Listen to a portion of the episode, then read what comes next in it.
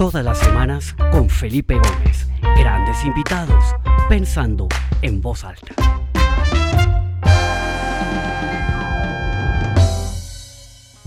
Bueno, muy buenas tardes para todos. Son las 12 y un minuto del día, hora del este en los Estados Unidos, hora de Colombia, hora de Perú, 11 de la mañana, hora de México, 6 de la tarde, hora de España.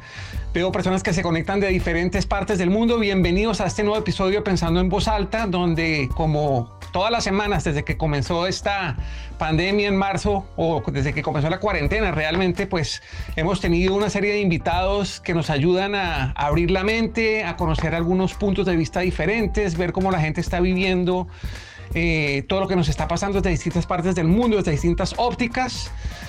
Y pues eh, ha sido un viaje fascinante. Ya esta es la número 36 eh, en donde tenemos un invitado de lujo, un invitado espectacular. Alguien alguna vez sugirió que tratáramos de eh, invitar a Felipe Bayón, presidente de Ecopetrol, la empresa más grande de Colombia, sexta más grande de América Latina. Y pues hoy eso se ha vuelto realidad. Tenemos a Felipe con nosotros. Entonces, pues sin más preámbulos, Felipe, te doy la bienvenida. Bienvenido a Pensando en Voz Alta y verdad que es un honor y un privilegio tenerte con nosotros hoy. Felipe, muy buenas tardes. Eh, ¿Qué hubo? Como diríamos acá en Colombia, eh, un gusto estar con ustedes y, pues con toda la gente que nos acompaña en el día de hoy. Y nuevamente muchísimas gracias por la invitación. Excelente, Felipe. Pues bueno, tenemos media horita, que normalmente el tiempo vuela, entonces pues la idea es que entremos en materia eh, y comencemos a explorar un poquito. Yo siempre arranco pensando, eh, preguntándole a la persona que tengo invitada, ¿Cómo ha sido esta experiencia de esta cuarentena, de este confinamiento, de cómo se ha confrontado con esa pandemia? Tú estás, creo que en Bogotá. ¿Cómo, cómo, ha sido, cómo han sido estos meses para ti? ¿Qué, ¿Qué, lecciones grandes te puedes llevar, así como para empezar por ese lado, Felipe? Pues Felipe, yo creo que hay varias cosas que me, me vienen a la, a la, mente. Y uno es, primero, eh, la fragilidad humana.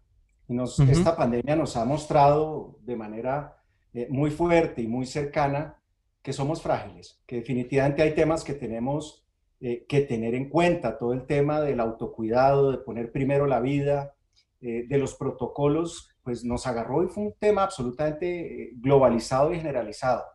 Yo creo que ese es el primer punto. Y el segundo tiene que ver con la resiliencia, la solidaridad, la generosidad de la gente, porque hemos visto realmente todos los días y en muchísimas manifestaciones eh, la gente diciendo, oiga, yo puedo ayudar, yo puedo hacer tal cosa, yo puedo hacer tal otra. Y nosotros, pues desde la compañía, eh, hemos, hemos tenido la posibilidad de no parar. En estos ya más de ocho meses, eh, tomamos muy rápido la decisión de irnos a trabajo remoto, casi el 85% de la gente trabajando en trabajo remoto, pero no podíamos parar porque tenemos que darle gas, combustibles y energía a muchos colombianos. Entonces, ha sido como ese balance entre esa fragilidad, pero una luz de esperanza importante por poder, pues, volver a descubrir muchas cosas de la naturaleza humana, ¿no? Súper importante. Quiero que toquemos este tema de la, de la esperanza un poco más adelante, que creo que es fundamental, como lo estamos hablando ahorita antes de salir al aire. Felipe, estar en los zapatos de Felipe Bayón no debe ser nada fácil, porque pues claramente toda esta coyuntura es compleja, por supuesto, pero también tú estás en una compañía muy grande, una compañía compleja con muchos eh, colaboradores, con una gestión de contratistas gigantesca. Eh, y pues la industria está pasando también por un momento desafiante, ¿no? O sea, todo el tema de la transformación energética, ese deseo que tenemos todos de, no depender tanto de los combustibles o de, las, de las fuentes de energía tradicionales, sino más bien buscar cosas un poco más amigables con el medio ambiente, que tengan un menos impacto en, el, en, el, en, el, en la sostenibilidad del planeta. Eh, los precios del crudo también han tenido unos altibajos absolutamente salvajes en esta época. ¿Cómo ves tú la industria? O sea, ¿por qué no eh, eh, nos cuentas un poquitico cómo ves la industria en este momento? ¿Cuáles son los principales desafíos de esa industria tan importante para el desarrollo y para el funcionamiento de la humanidad? ¿Cuál es tu visión de lo que está pasando con la industria en este momento, Felipe? Pues eh, efectivamente, Felipe, hay una crisis que es la combinación de la, una guerra por participación de mercado que llevó a que los precios se desplomaran de manera importante alrededor de marzo de este año. Y después esto se vio exacerbado por la crisis del COVID. Eh, y, ha habido lo que nosotros denominamos destrucción de demanda. La gente deja de consumir, la gente deja de utilizar combustibles. Por poner un ejemplo, el combustible de aviones, el jet, bajó 90% el consumo. O sea, solamente vendíamos el 10% de lo que vendíamos históricamente. Y ese 10% iba a vuelos humanitarios, a las fuerzas militares, a, la, a la, aviación, pues a la Fuerza Aérea, para poder seguir eh, dando ayuda en el país. Entonces, una crisis muy poderosa, muy fuerte, eh, y también una crisis que ha estado muy cerca de la última crisis que fue el año 2015-2016. Sin embargo, otra vez, viendo el otro lado de la moneda, creo que Ecopetrol ha hecho un proceso de transformación importante en los últimos años. Somos una compañía operacionalmente y financieramente mucho más resiliente eh, y ese, digamos, ejercicio que hemos hecho o ese entrenar esos músculos para la crisis nos ha servido. Desde que arrancó la pandemia, nosotros dijimos, antes inclusive que se hicieran los simulacros, por ejemplo en Bogotá, para trabajar de manera remota, nosotros cerramos oficinas administrativas y nos fuimos a trabajar de manera remota. ¿Qué nos sirvió? Todo el trabajo preparatorio de los últimos dos años en transformación digital, por ejemplo, y de eso podemos hablar más adelante. Eh, ¿Y qué hicimos? Pues ajustar eh, la manera como estábamos operando. Nosotros desarrollamos un concepto que se llama el mínimo vital operativo. ¿Cuál es el número exacto de personas que necesito en cada uno de los turnos, en cada una de las instalaciones del país? Por ejemplo, ajustamos la refinería de Barranca, que es la refinería más grande del país, de 54 plantas a 8 plantas en el mes de abril. O sea, un ajuste grandísimo, pero no podíamos dejar de operar. Y esto va unido con, primero, montamos un, eh, digamos, un equipo de crisis para COVID, montamos un equipo de crisis financiero que se suma al equipo de crisis operacional que tenemos trabajando siempre, 24/7. Entonces, eso nos permitió eh, muchísimo enfoque. Hacia adelante, hay incertidumbre, la gente no sabe dónde va a estar el precio y sobre todo no sabe dónde va a estar la demanda. Porque si nosotros tenemos que volver a entrar en unas cuarentenas obligatorias en Europa, en Asia, en Norteamérica o en América Latina, pues definitivamente eso nos pega, entre otros, a nosotros que tenemos que ser flexibles, tenemos que reaccionar rápidamente. Eh, y hay, como bien lo decías, una, casi que es una exigencia eh, de que seamos mucho más agresivos en el tema de transición energética y empecemos a mirar otras fuentes de energía, protejamos lo que estamos haciendo hoy y sobre todo tengamos muy en cuenta eh, todo un proceso de descarbonización. ¿Cómo evitamos emisiones de CO2? Y de eso también podemos hablar si quieres. Excelente, Felipe. Pues entonces ahora ya tenemos como un panorama claro de la industria, nos has dado unas luces un poco de ustedes cómo han gestionado todo esto, pero además en Colombia tenemos un desafío gigantesco y es asegurar esa seguridad energética, ¿no? Yo leí hace poco que tenemos reservas de petróleo y gas, no recuerdo, pero no, no, no tenemos muchos años eh, garantizados, ¿no? Eh, y, en, línea con eso, pues eh, ha habido unos esfuerzos importantes en exploración offshore, ¿no? En el mar, yacimientos no convencionales, otro tipo de cosas. ¿Qué nos puedes contar un poco de qué estás haciendo? ¿Cómo está liderando Ecopetrol ese, ese desafío gigante de no perder esa seguridad energética en Colombia y que no nos quedemos sin estos recursos absolutamente vitales? ¿Y cómo la pandemia de cierta manera ha afectado estos esfuerzos? Yo me imagino que también los esfuerzos de exploración y todo se han visto de cierta manera eh, mermados o, hay un poco de timidez o, de cautela en este tipo de actividades que en este momento para el país son vitales. ¿Qué nos puedes decir al respecto para, para, para, sobre lo que está haciendo Ecopetrol para garantizar esa seguridad energética hacia el futuro? Pues hay varias cosas, Felipe, y, en contexto. Eh, entre el año 1976 y 1986, posiblemente muchos de los que están hoy con nosotros eh, no habían nacido. Pero en ese momento el país se volvió un importador y tuvo que comprar petróleo para cargar las refinerías y producir combustibles. Con la llegada de Caño Limón en los 80, eh, nosotros eh, pudimos volvernos autosuficientes. De hecho, después de eso, ¿qué hemos, que hemos podido hacer? Uno, ampliar la capacidad de refinación con la nueva refinería de Cartagena. A todas estas estamos ampliando la refinería de Cartagena en este momento. Inclusive con el COVID seguimos adelante con, el, con ese proyecto. Y hemos podido, en orden de magnitud, si el país produce unos 800 mil barriles, eh, refinamos 380 mil, 400 mil en el país y el resto lo exportamos. Y es fundamental poder seguir exportando. Eso nos permite traer muchos dólares al país y es claramente una muy buena fuente de ingresos. ¿Qué tenemos que hacer hacia adelante? Primero, pues tratar de darle energía a los colombianos. Y la energía más costosa, pues es la energía que no tenemos. Y en ese sentido, depender de nuestras propias fuentes de energía es fundamental, que yo tenga mi gas, eh, el gas en Colombia. Hoy no tenemos que importar gas. Tú hablabas de reservas, hoy el gas puede tener unos 7, 8 años de reservas de gas. Hay unos descubrimientos importantes, van a tomar un tiempo, pero contarles, por ejemplo, que tenemos planeado perforar un pozo costa afuera en aguas ultra profundas a final del próximo año, en un año, y perforar otro pozo en La Guajira, el primero sería en el Golfo de Morosquillo, en La Guajira, eh, en el 22, en el 2022. Y esto nos permite eh, definir el tamaño de los descubrimientos que tenemos y hacer el trabajo de ingeniería para ver qué tan rápido podemos traer el gas al país. Hoy 30 millones de colombianos utilizan el gas todos los días.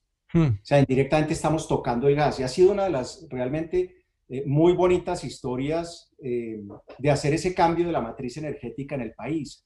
Yo le explicaba a mis hijos eh, hace unos días que antes uno tenía que perseguir el camión en Bogotá para que le dejaran una, una pimpina o pues un, pues en su momento había cocinol para mucha gente, pero también el gas era gas que venía el propano o el butano, el GLP, que hoy todavía se utiliza, 3 millones de usuarios en el país. O sea, fundamental que tengamos esa seguridad hacia adelante. ¿Qué tenemos que hacer? Proteger, eh, digamos, la actividad. Nosotros tenemos que hacer más exploración y bien lo decías, cuando hay una crisis como esta, nos toca apretarnos el cinturón y pisar el freno. Y parte de lo que sufre de manera inmediata es la exploración. Claro. De hecho, este año nosotros queríamos hacer unos 13 o 14 pozos de exploración, vamos a hacer unos 17 o 18 pozos. Vamos a estar por encima, algunos de esos pozos son pozos profundos están buscando objetivos nuevos que no habíamos perforado antes. Entonces, es una buena noticia. En Ecopetrol hemos hecho una transformación en el área de exploración, pero es, una, es un tema que toma tiempo.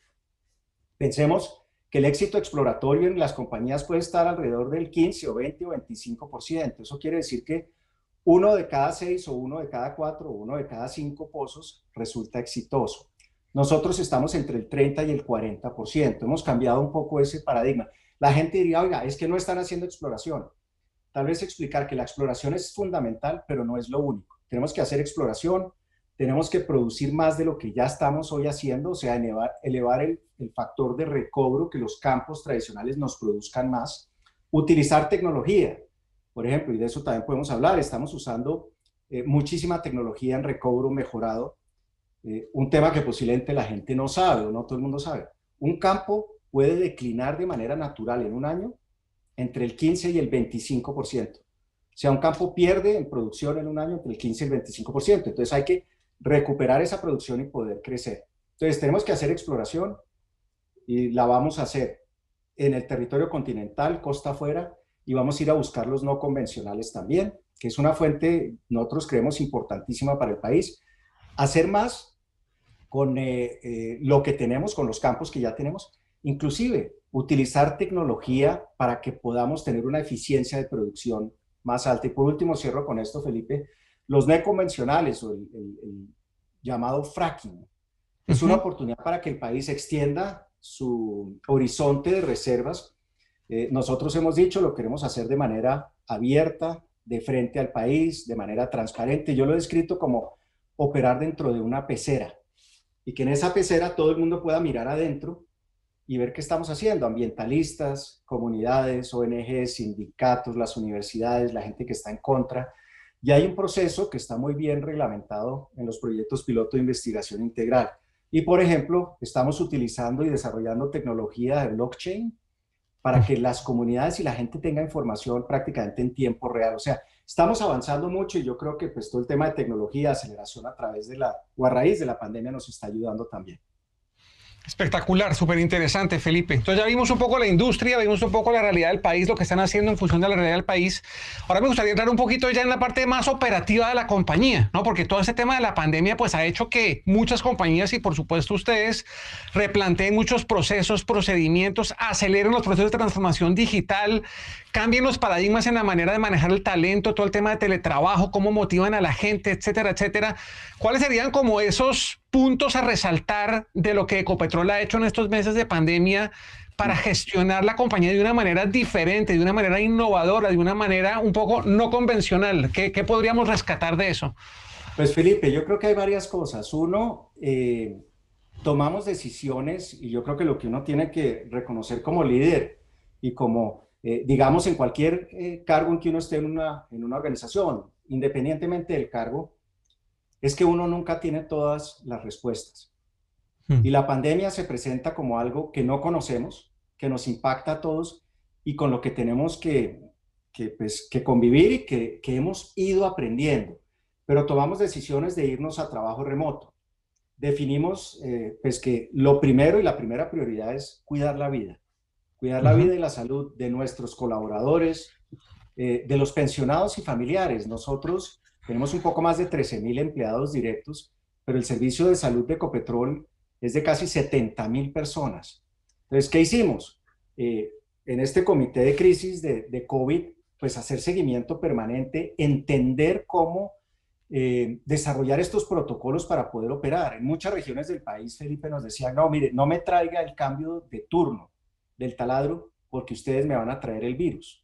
Hmm, claro. ¿Cómo trabajar con las comunidades, con las autoridades, con los protocolos. En últimas, es ese proceso de reconstrucción de confianza en muchas zonas del país. Hoy en día, en, la, en, la, parte más baja de la crisis, estuvimos en 45 frentes de trabajo en el país.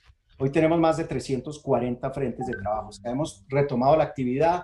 Eh, no, no eh, digamos, tuvimos la decisión y lo cumplimos eh, de que no saliera gente de la planta propia de Ecopetrol contratistas que tuvieron que en un momento eh, irse pues a no, y no pudieron seguir trabajando, han sido retomados otra vez, pues con todos los cuidados, pero yo creo que es una, un aprendizaje importante. Y lo otro, Felipe, es que pues no sabemos cuánto más nos va a durar. Sí, si alguien me dice, oiga, ¿con cuánto, eh, ¿por cuánto tiempo más vamos a, llevar un tapabocas como parte de nuestro vestuario? Hoy no lo sabemos. ¿Será un año? ¿Serán dos años? Pero no nos podemos quedar quietos. ¿Qué hicimos? Operar en los campos, operar los terminales, operar los tubos, los oleoductos y poliductos, las refinerías. Y hace un par de semanas arrancamos con unos pilotos en las oficinas administrativas de gente voluntaria y esos pilotos, esta mañana revisaba cómo, ha sido en las, cómo han sido las primeras dos semanas, eh, ha sido muy bueno, hemos aprendido un montón y mucho de esto, en últimas, ¿de qué depende? De nuestro autocuidado y entender que la responsabilidad nace de mí. Yo, yo pues les comparto algo. Yo he podido estar en Barranca Bermeja, yo ya fui a Barranca, he estado en las oficinas principales, las principales estaban cerradas, pero estuve en la oficina, entender un poco cómo era todo este eh, tema de, de, poner los protocolos. He estado en oficinas de varias de nuestras compañías filiales también. He estado en estaciones de transporte donde mandamos el combustible a Bogotá, por ejemplo, para poder entender exactamente cómo nos vamos ajustando uno, reconocer que no tenemos todas las respuestas, que tenemos que seguir aprendiendo, pero definitivamente, pues es esta una oportunidad y yo creo que e-, Ecopetrol es parte de esa columna vertebral del país en términos de, de la reactivación y la recuperación. Esta mañana alguien decía en otra, en otra conferencia, oiga, el PIB del país se puede haber de, atrasado, pues nos podemos haber devuelto en términos del, del PIB, del Producto Interno Bruto, cuatro años o más. ¿Qué hacemos? Ese es parte del desafío que tenemos, Felipe. Totalmente. Felipe, ¿por qué no nos cuentas un poquitico? Y ahorita hiciste un par de menciones del proceso de transformación digital que ustedes ya venían trabajando en él, pero me imagino que este tema de la pandemia también lo aceleró. ¿Cuáles serían como un par de ejemplos interesantes de cosas que han hecho desde la perspectiva digital? Ya nos hablaste del tema de blockchain para las comunidades, etcétera, etcétera, pero otro par de, de ejemplos que pudieras compartir con nosotros de cómo la tecnología ha sido un aliado en este momento y les ha permitido seguir operando inclusive operar de una manera más eficiente. Sería súper interesante conocer un par de, esos, de esas historias. Claro, yo creo que lo, lo primero es que eh, entendimos a nivel de los negocios que este no era un tema de, de IT. Este no era un tema del departamento digital o la vicepresidencia digital. Y lo que hicimos fue que eh, pusimos todas las oportunidades, todo el menú, y los eh, responsables de cada una de las áreas tenían que escoger y justificar por qué querían, eh, en lo que llamamos la ola 1, arrancar con un proyecto específico.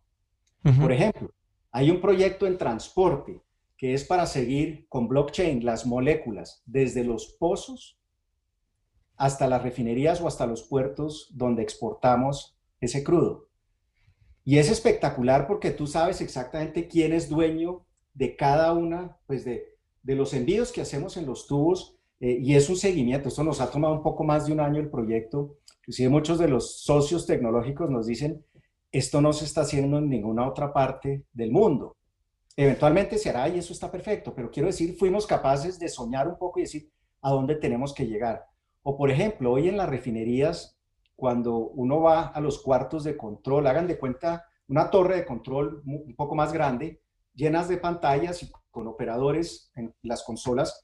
Antes uno veía eh, presión, temperatura, flujo.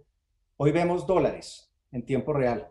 Yo sé, oiga, la unidad oh, tal está en más 15 mil dólares o menos 7 mil dólares. Entonces, cuando uno habla con los ingenieros, dicen, oiga, ¿qué estamos produciendo? ¿Cómo? Me dice, déjeme le cuento cómo está la economía de la planta y después me devuelvo. Entonces, es un cambio de chip y son cosas que ya uno ve hoy en día. O, por ejemplo, que los geólogos o los geofísicos nuestros en exploración, que antes, eh, digamos, eh, eh, tenían la costumbre de tener su estación, su equipo, sus archivos y no prestaban nada, entonces, ¿ellos qué hacían? Trabajaban en un modelo y mandaban una foto y se la mandaban al que estaba en Houston o en Brasil o en, pues, en cualquier lado. Hoy en día lo trabajan en tiempo real y comparten visualizaciones de, en tres dimensiones. O sea, la manera de hacer las cosas eh, ha cambiado eh, radicalmente. Y lo otro es que estamos pudiendo certificar ahorros. Hemos certificado este año más de 20 millones de dólares de ahorros por haber hecho la introducción de los temas digitales. Y con esto, con esto termino. Y hay otra cosa, y es que hace un par de años arrancamos con los bots, ¿no? Los robots, el back office para que nos ayudaran en procesos. El primer robot que hicimos se llamó Betty. Y Betty nos ayudaba, todos los robots tienen nombres de mujer en Ecopetrol. Betty nos ayudó a calcular los beneficios educativos de todos los empleados. Entonces, si yo tengo un hijo o dos hijos y va al jardín, al colegio, a la universidad, yo pago, me reembolsan. Entonces, eso lo hacían dos personas durante seis días, 12 horas al día, todos los meses. Hoy Betty lo hace en minutos y no se equivoca. Entonces, también hemos permitido que la gente, hoy tenemos más, como unos 105, 106 bots trabajando en Ecopetrol, queremos hacer muchos más. Eh, cuentas por pagar, cuentas por cobrar, hay un montón de cosas que hacemos Queremos que la gente vea que la tecnología está para ayudarnos y para permitirnos que tengamos mucho más espacio para pensar, para crear, para innovar y no necesariamente estar persiguiendo el dato, que es lo que a veces eh, nos demoraba tanto. Uy, qué interesante, Felipe. Y ahí a mí me surgió una duda y te hago esta pregunta antes de entrar a ese tema de la esperanza que quería dejar para el final.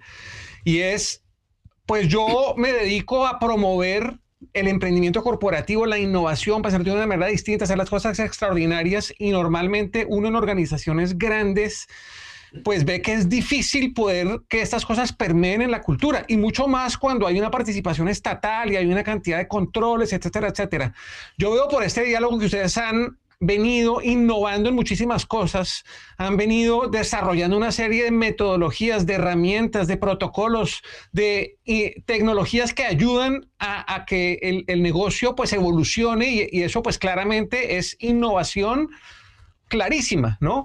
Eh, ¿Cómo han hecho eso? ¿Cómo, ¿Cómo, se logra una organización del tamaño, de la complejidad y de la coyuntura como Ecopetrol para que esas cosas realmente sucedan? ¿Qué podrías compartir con nosotros eh, como, como esas dos cosas fundamentales para que esa innovación de verdad pueda tener ese impacto que está teniendo como lo están teniendo ustedes?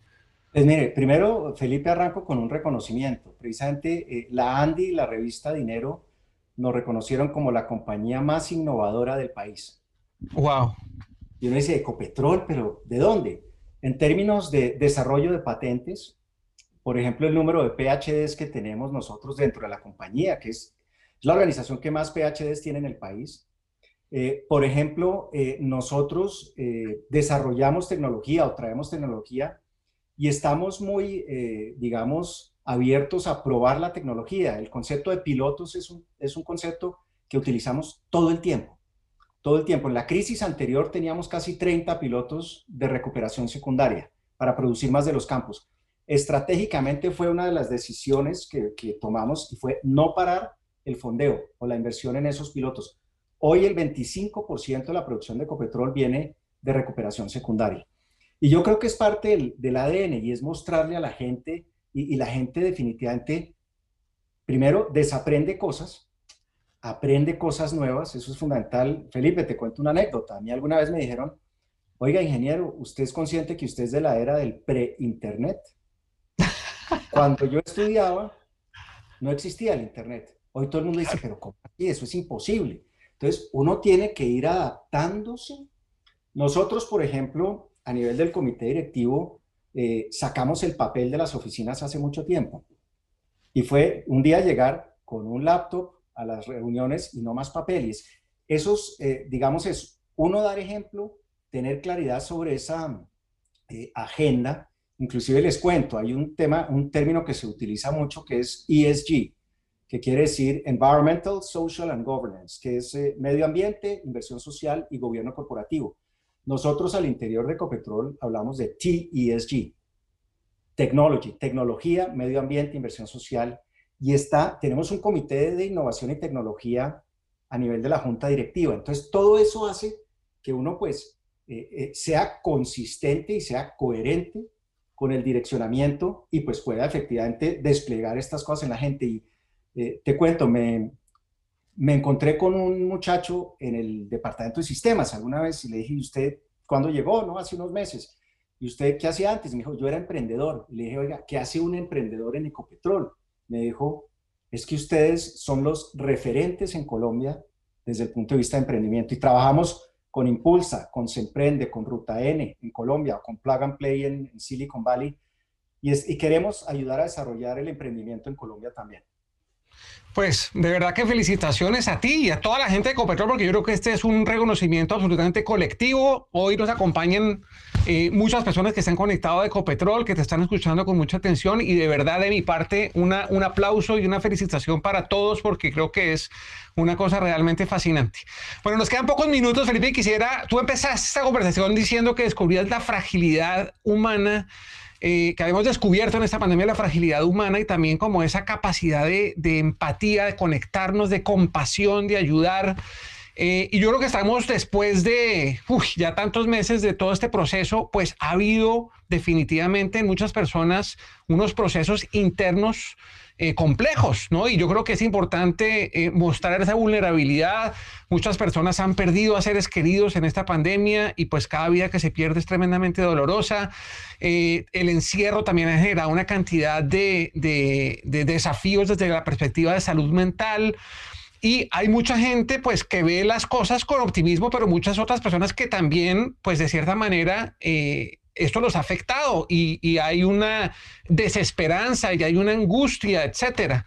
Eh, ¿Qué reflexiones tienes al respecto? ¿Cómo, ¿Cómo, podemos los líderes empresariales ayudar a recuperar esa esperanza, a que la gente le brillen los ojos otra vez, a que tengamos sueños, a que salgamos adelante? Porque sin duda estamos en una coyuntura muy compleja, pero pues también hay un futuro brillante que tenemos que ver cómo lo agarramos y cómo lo volvemos realidad, ¿no? ¿Cuáles serían tus reflexiones en, esa dirección? ¿Cómo recuperamos y fortalecemos la esperanza de nuestra gente, de sus familias, del país, etcétera? Y, nos podríamos quedar un montón de tiempo, Felipe, en este tema. Absolutamente. Y hay, hay, hay varias cosas. Uno, lo decía yo hace un momento, entender que no tenemos todas las respuestas. Como líderes también somos frágiles, somos vulnerables y en ese sentido creo que si bien estamos físicamente alejados, la tecnología nos ha permitido unos espacios de, conversación que antes no teníamos. Hmm. Les digo, nosotros hemos hecho lo que llamamos encuentro de líderes. Esos encuentros de líderes antes eran máximo para 800 personas, dos o tres días, pues una logística importante, traer 800 personas. Hoy hemos tenido encuentros de líderes donde hay 30 o 40 mil personas conectadas que son posiblemente todo el día con diferentes temas de agenda, y la gente dice, oiga, nos sentimos mucho más cerca, nos sentimos parte de algo. Hay un, hay un tema importante, nosotros desarrollamos una cosa en Ecopetrol que se llama el propósito superior, y nuestro propósito superior es somos energía que transforma a Colombia. Y ese propósito superior nos permite estar enfocados, así estemos, con adversidad, con dificultades, con obstáculos, siempre, eh, digamos, con esa visión de poder hacer un cambio, eh, efectivamente, de seguir avanzando a pesar de la pandemia. Yo creo que es fundamental la empatía. Este es un momento de muchísima humanidad. Tú lo decías, hay, hay gente que ha perdido eh, seres queridos. Nosotros hemos perdido cinco compañeros de la oficina por el COVID. ¿Cómo acompaña uno a las familias? ¿Cómo sigue uno avanzando con esa solidaridad, con la empatía, eh, pero también pensando en que tenemos que, seguir hacia adelante, eh, tomar el control de, nuestros destinos en nuestras manos. O sea, cuando uno dice, he debido, no pude, se me quedó esto sin hacer, el pasado tal cosa, sacar algunas de esas cosas de nuestro vocabulario y empezar a decir, primero, pues que el pasado no me garantiza nada hacia adelante. Lo que yo ya hice no, pues no necesariamente determina cómo van a ser las cosas sino es tener esa visión. Entonces yo cuando digo, oiga, eh, nosotros podemos ser, por ejemplo, una compañía que es eh, carbono neutral en algún momento, y ustedes lo han visto. Eh, Biden anunció para el 2050, compañías en Europa, países en Europa. Estamos trabajando en eso y la idea es poder anunciarlo el próximo año. Hay que hacer muchísimo trabajo técnico. O, por ejemplo, mejorar la calidad de los combustibles en el país, que era algo que no se podía hacer. O sea, tener unas visiones eh, importantes. Estamos mirando un tema, y lo anunciaremos pronto, sobre ecoreservas. Destinar unos espacios muy grandes para la preservación, para evitar deforestación, hacer reforestación, aforestación y restauración. O sea, las soluciones basadas en la naturaleza. O sea, cuando uno dice, tengo que hacer un cambio, soy capaz de generar el cambio, de pensar un poco más en grande, uno yo creo que es capaz de, generar esos, eh, esos espacios que movilizan las organizaciones, que en últimas, pues, ¿qué hace uno? Nosotros llevamos la iguana en el corazón y uno dice, por esto uno se desvive y tiene un compromiso con la compañía, pero tiene un compromiso con el país. Tenemos 260 mil accionistas directos. El Estado, el, Colombia es el mayor accionista, pero a través de los fondos de pensiones tenemos casi 16 millones de colombianos que son indirectamente dueños de Ecopetrol. Entonces a ellos no les podemos fallar. Y es un poco pues eso. Aquí nos podríamos quedar un tiempo largo, Felipe, eh, hablando. Pues de pronto hacemos una, una, un sequel, como llaman los americanos, una parte B de la entrevista más adelante para hablar de este tema que es súper interesante. Justo, pero, pero sí, y, por último, Felipe, ese, tenemos que escuchar a nuestra gente también, ¿no? Y darles el espacio para que levanten la mano, para que se expresen, como bien decías, hay, temas difíciles, hay gente pasando momentos complicados y hay que escuchar, hay que escuchar mucho. Absolutamente. Pues Felipe, de verdad, muchísimas gracias. Ha sido una eh, delicia conversar contigo, súper interesante. Eh, admirable todo lo que están haciendo en medio de todo lo que está pasando en la industria, en el país, con la pandemia, etcétera. Fantástico. Eh, antes de hacerte el micrófono para que te despidas de, de, los oyentes de hoy, como ya te dije, hay bastantes personas de Ecopetrol, pero también de muchísimas otras compañías. Eh, quiero invitarlos la semana entrante a la misma hora. Eh, como saben, la idea es traer gente súper diversa. Vamos a hablar un poco sobre el proceso de innovación, el proceso creativo, pero visto desde una perspectiva completamente distinta. Eh, vamos a tener una música, una cantautora invitada fascinante para hablar del proceso creativo en medio de la pandemia es Mónica Giraldo, colombiana, eh, una mujer fascinante con una música preciosa. Y pues quienes me conocen saben que yo uso la música como metáfora y atrás pueden ver mi piano eh, para tratar de eh, encontrar respuestas en la música frente a desafíos que tenemos en el mundo de los negocios. Entonces los invito a que se registren. Ahí les dejo el link en el chat para que si quieren se registren de una vez. Igual les voy a mandar un email eh, con los datos de información para que la próxima semana podamos hablar sobre este proceso creativo con Mónica Giraldo en Pensando en Voz Alta. Felipe, muchas gracias y te cedo el micrófono para que te despidas y de verdad que ha sido un placer estar contigo hoy. Pues Felipe, a ti nuevamente, gracias por la invitación, gracias por el espacio. Eh, disfruté muchísimo la conversación y también pues poder compartir eh, algunas de las cosas que estamos haciendo en Ecopetrol. Lo decía, no tenemos todas las respuestas, eh, tenemos el compromiso con el país de, salir adelante, de ser parte de esa reactivación eh, y sobre todo pues de seguir permitiendo que, mucho de lo que hacemos que permite encadenamientos a nivel de obras y servicios, de empleo, tenemos una, una estrategia muy potente alrededor de temas de agua, de educación, mm. de infraestructura, temas de obras por impuestos. O sea, aquí nos dan para varios programas, pero decirte que nuevamente muchísimas gracias por la oportunidad de que algunas personas eh, sepan un poquito más sobre la compañía, eh, nos conozcan un poco más y sobre todo hacerles la invitación a que creamos en el país. Creamos en el país. Estamos en un momento difícil, estamos en un momento complicado y en gran medida lo que viene está en nuestras manos y lo que viene va a depender de nosotros, de cada uno de nosotros. Entonces, pues un abrazo, Felipe, eh, muchas gracias y bueno, que tengas un, un muy buen día. Igual para ti, Felipe, muchas gracias y a todas las personas, hasta luego, nos vemos la semana entrante. Chao. Gracias, hasta luego.